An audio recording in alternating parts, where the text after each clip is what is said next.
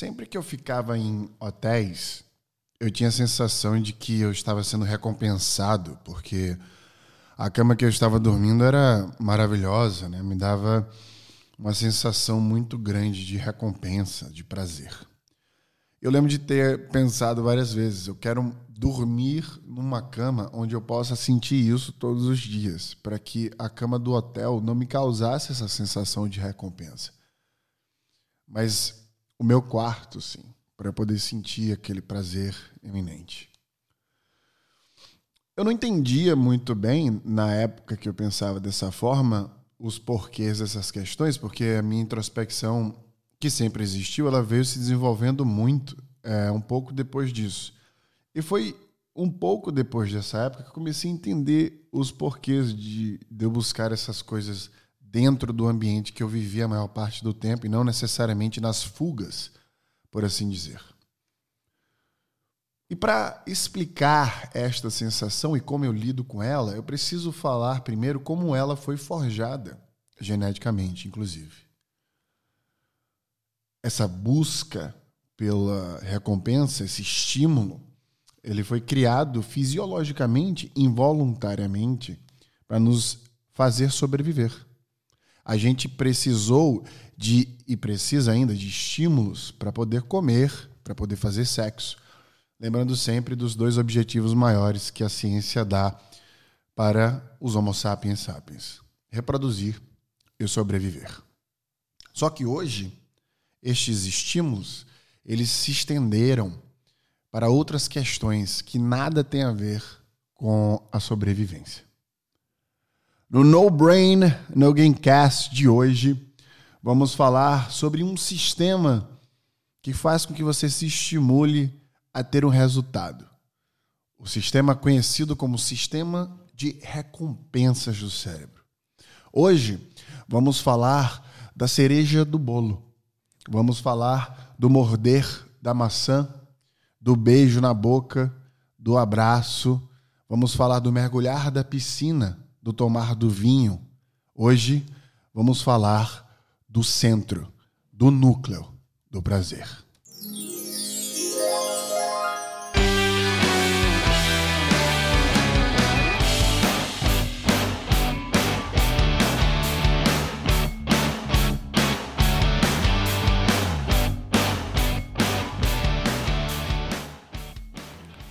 E para falar sobre o núcleo do prazer, primeiro a gente precisa falar sobre o sistema de recompensas que existe dentro do nosso próprio cérebro e como a gente leva isso para a vida para tomar decisões melhores e gerir melhor equipes, por exemplo.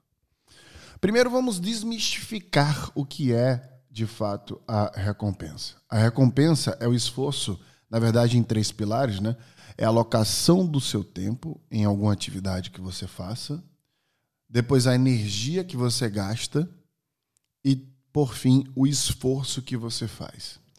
Esses três pilares juntos determinam o que a gente chama é, de recompensa, ou seja, a busca por ela. Então, toda vez que a gente aloca tempo, energia e esforço em alguma coisa, nós estamos buscando é, essa sensação de sermos recompensados. E se ela não existe, obviamente que aquele esforço, aquela alocação de tempo e aquela energia que a gente colocou em alguma coisa, a gente sente a sensação de que não valeu a pena. Vem um desprazer, né? um amargor, um azedume, na verdade. E para a gente evitar estas sensações, a gente precisa criar um sistema social de recompensas. E para criar esse sistema social de recompensa, ou para explicar o sistema social de recompensas que existe hoje, a gente vai falar sobre o sistema chamado sistema dopaminérgico. E é importante entender o sistema dopaminérgico porque ele conecta diversas áreas do cérebro que, em conjunto, forma essa sensação de recompensa que dentro dele, né, aliás, compondo ele, existe o famoso núcleo do prazer. Dentro aí dessa composição, tem o que a gente chama de área regimental ventral.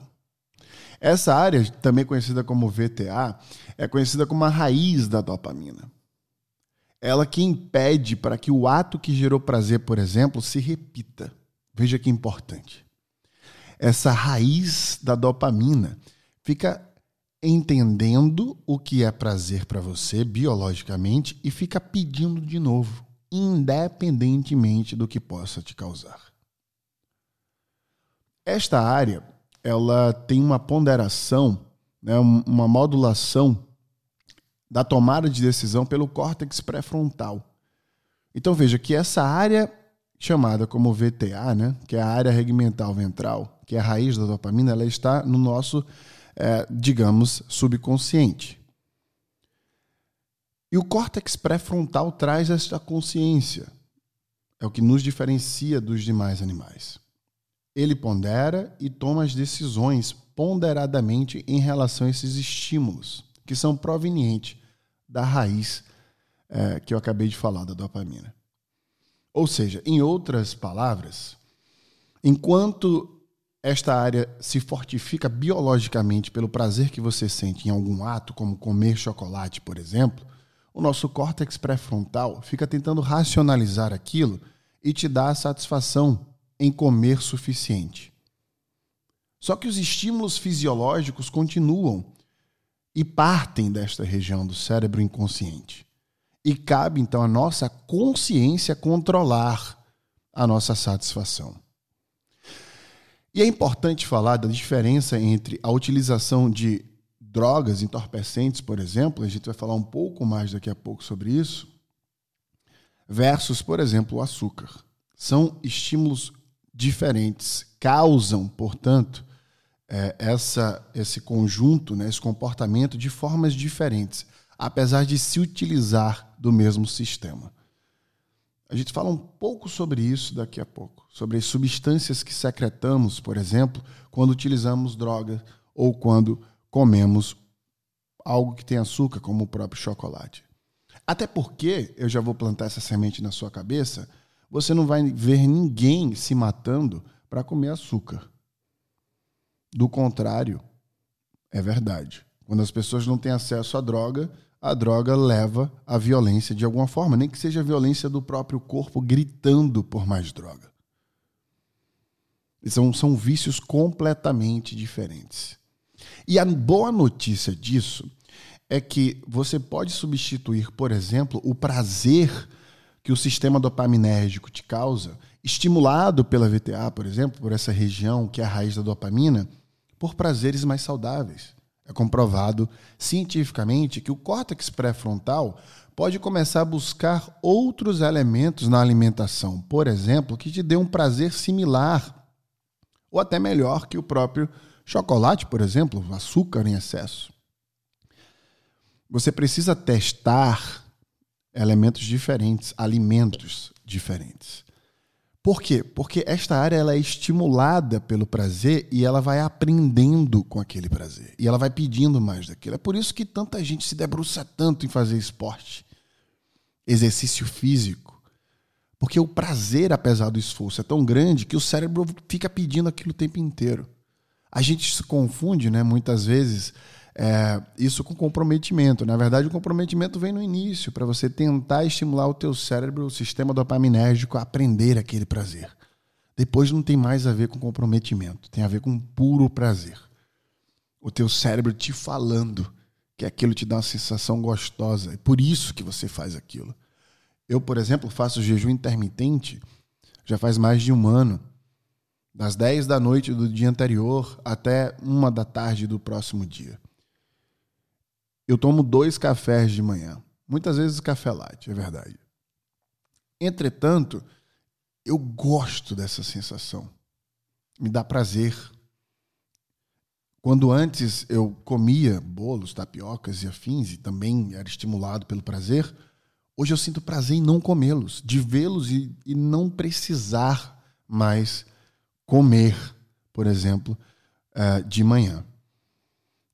Da mesma forma, é, que eu estou falando para você substituir esses prazeres que te causam mal, que talvez não sejam tão saudáveis assim. Então, dentro dessa tendência de buscar a mesma ação, por isso que está aí a importância né, de, de substituir hábitos por hábitos não, aliás, hábitos prazerosos não saudáveis por hábitos prazerosos que são saudáveis, a gente chega no famoso núcleo do prazer. O núcleo do prazer tem nome e sobrenome para a neurociência. É conhecido como núcleo accumbens. E o núcleo accumbens ele é responsável por essa sensação de prazer que eu quero levar até a sensação de recompensa para a gente matar esse podcast aqui com dicas de como você se recompensa de forma mais saudável e como você mantém times de alta performance, até você mesmo, né? Performando bem, se recompensando pela coisa certa. E óbvio, um fechamento que parece um soco no estômago, sempre, né? Afinal de contas, é para isso que eu estou aqui. Veja que o prazer, ele tinha, como eu já falei, uma função de aumentar as probabilidades de sobrevivência, como comer calorias, por exemplo, dormir bem, aprender habilidades, conseguir o apoio social, fazer sexo. Esse prazer também aumentava a motivação para que a gente repetisse essas atividades, até a gente se sentir preenchido, saciado. Só que atualmente, né, nos dias de hoje, a gente pode enxergar que esses estímulos, como eu também já falei anteriormente, eles podem existir em qualquer atividade de prazer. Atividade que nos dá estímulos prazerosos. E isso não está necessariamente relacionado com a função da sobrevivência. Como jogos, músicas, por exemplo, livros, a gente adora ler. Muita gente que adora ler sente essa sensação, por isso a importância de primeiro se comprometer a ler e depois sentir a sensação de prazer pela leitura. Dança, por exemplo, filmes. Tudo isso nos dá prazer. Se você doutrinar teu cérebro a sentir prazer lendo ao invés de assistir filmes no Netflix, por exemplo, ele vai aprender. Mas é importante respeitar suas peculiaridades. Porque nem todo mundo vai sentir prazer lendo. Nem todo mundo vai sentir prazer comendo chocolate. Nem todo mundo vai sentir prazer escutando música. Não é porque a maioria vai sentir que todos se sentem assim. É preciso se entender. Por isso da importância da introspecção. Gravei um podcast só sobre isso. Me atrevo a falar que os mais inteligentes são mais introspectivos. Porque eles alimentam sua inteligência com conhecimento próprio. Então vale a pena se testar, se provar e substituindo o prazer por coisas que são mais saudáveis, que te deixam mais robusto ou robusta como ser humano, por exemplo. Coisas mais úteis, eu diria. Este prazer, ele é superativado pelas drogas, como eu já falei. Mas veja que as afetaminas e as heroínas, por exemplo, aliás, as, as afetaminas e a heroína, por exemplo, eles, ele, elas têm estímulos diferentes. Porque enquanto o açúcar, por exemplo, ou o jogar do jogo, ou o dançar da música, etc., causam esses estímulos pelo prazer, as afetaminas e heroína, por exemplo, elas superativam. Então existe uma ativação exacerbada. Isso eu já falei que é, se aprende biologicamente a ter prazer e se pede fisiologicamente a repetição daquele prazer, na hora que você dá uma superativada, superestimulada neste processo, é óbvio que ele vai sobrepor o seu córtex pré-frontal, diminuindo a sua razão sobre as decisões que você toma. Essa é uma das grandes diferenças é, entre afetaminas e heroína, por exemplo, e o uso do açúcar. Porque essa superativação, superestimulação, ela causa exacerbadamente esse poder que o subconsciente tem sobre o consciente. E é aí por isso que a gente vê tanta gente viciada em drogas, o corpo pede aquilo muito mais que a consciência fala para parar. Essa é a grande diferença.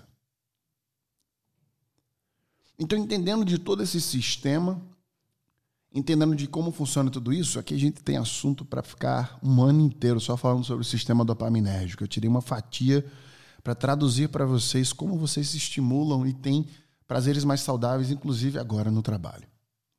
É preciso falar de forma pontual que dinheiro não ativa a área de recompensa do cérebro. Dinheiro não ativa a área de recompensa do cérebro. Ele não te traz prazer.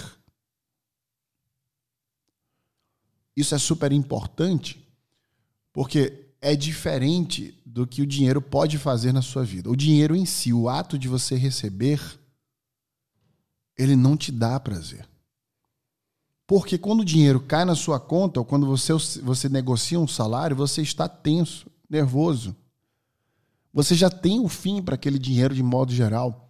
E a ciência já mostra de diversas, diversas formas. Inclusive, tem um artigo super interessante de Harvard que fala que se dinheiro não te dá, não te traz felicidade, você está gastando ele errado. Mas veja que não é o dinheiro que traz a felicidade, é como gastar o dinheiro. É outra conversa, Harvard. É totalmente diferente. Uma outra pesquisa demonstra que se você ganha 75 mil dólares por ano, você, por exemplo, já pode não, não vai alterar sua felicidade com salários maiores que aquilo. Ou seja, é um parâmetro interessante para saber que quem ganha menos que isso, nos Estados Unidos, por exemplo, tem muito problema social devido a ganhar menos que isso.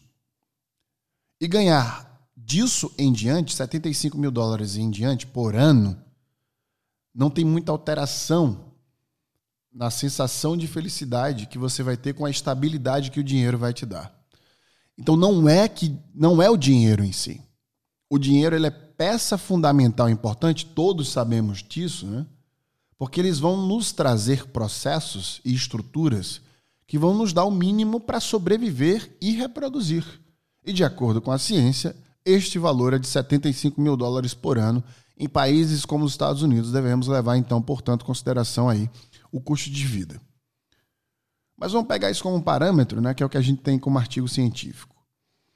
Acima disso não faz diferença. Pelo contrário, na verdade, a pesquisa demonstra que quanto mais dinheiro você ganha, maior a probabilidade de você não ser feliz. Porque vem vários problemas sociais devido ao excesso de dinheiro, como problemas familiares, né? família exigindo que talvez seja ajudado, né? problemas em comprar demais, em, em projetar na compra uma necessidade de mostrar para a sociedade que você tem alguma coisa. E isso é muito correlacionado com o valor que você vai ganhando. Depois daquele valor já vem um outro tipo de problema, enfim, e assim sucessivamente. Portanto, dinheiro não ativa a área de recompensa do cérebro. Então aqui a gente já aprendeu que precisamos do mínimo para sobreviver e reproduzir, né? criar nossas crias. Mas acima disso, a gente já entra num ciclo que quebra este prazer eminente. O que ativa, portanto, o núcleo do prazer, as áreas de recompensa, você, ao invés de ficar jogando bônus nas pessoas para as pessoas permanecerem na sua empresa, vou te dar algumas dicas aqui, até para você mesmo entender o que você deve buscar nas empresas, além do dinheiro. O que faz com que a a área de recompensa do cérebro seja ativada são experiências memoráveis. Então, trabalhe e busque lugares que vão te dar experiências memoráveis, que vão te ensinar alguma coisa memorável, com pessoas memoráveis, com coisas memoráveis, com ambientes memoráveis, com viagens memoráveis. O tempo livre, eu falei já e não vou cansar de falar, negocie tempo, não negocie dinheiro. Na hora que você receber uma proposta de emprego, negocie tempo. Tente entender o quanto de tempo você pode ficar na tua casa, ter essa independência do tempo, muito superior à independência financeira, tá a independência do seu tempo livre para ativar a área de recompensa do teu cérebro para você se sentir feliz com suas decisões. Colocar um tempo para ajudar as pessoas que vocês amam de forma proativa, projetos sociais, por exemplo, para dar sentido a viver, né? Porque o sentido, o propósito é você ajudar uma pessoa que seja em qualquer ambiente que seja. Então busque esses estímulos através da ajuda ao próximo. Principalmente as pessoas que você, chega, que você ama, seja ensinando alguma coisa que vocês sabem a elas, direcionando elas de alguma maneira, de alguma forma, com comida, até mesmo com dinheiro, caso possível. Estando em contato com a natureza, buscar situações onde a natureza esteja presente o tempo inteiro perto de você e não do contrário, não o afastamento dela. Por isso que veja, tudo isso tem a ver com bem-estar, Sucesso tem a ver com bem-estar. Um profissional bem-sucedido é um profissional que escolhe, toma decisões baseadas em seu próprio bem-estar, não no seu status social. Não enquanto o salário dele vale, mas enquanto o seu tempo não é negociado em relação ao tamanho do seu salário. Você não pode se vender, se prostituir. A sua vida não é o seu currículo. Eu já falei sobre a revolução intelectual. Então é preciso entender, e veja esse movimento da pandemia, que um monte de profissional que morava em apartamentos pequenos em São Paulo vão para o interior, vão para outras cidades, morar em casas maiores, sabe, perto da família, perto da natureza, como se fosse um grito de sobrevivência, um respirar de um ar puro, uma bolha que se explode dentro de uma água que está te afogando. Esse movimento nos traz a realidade de tudo isso que eu resumi neste podcast. Eu vou finalizar este podcast te perguntando: teu trabalho tira teu bem-estar ou contribui para ele? Se o teu trabalho tira o teu bem-estar, eu te pergunto: o preço que você ganha no teu salário vale o bem-estar que você não tem?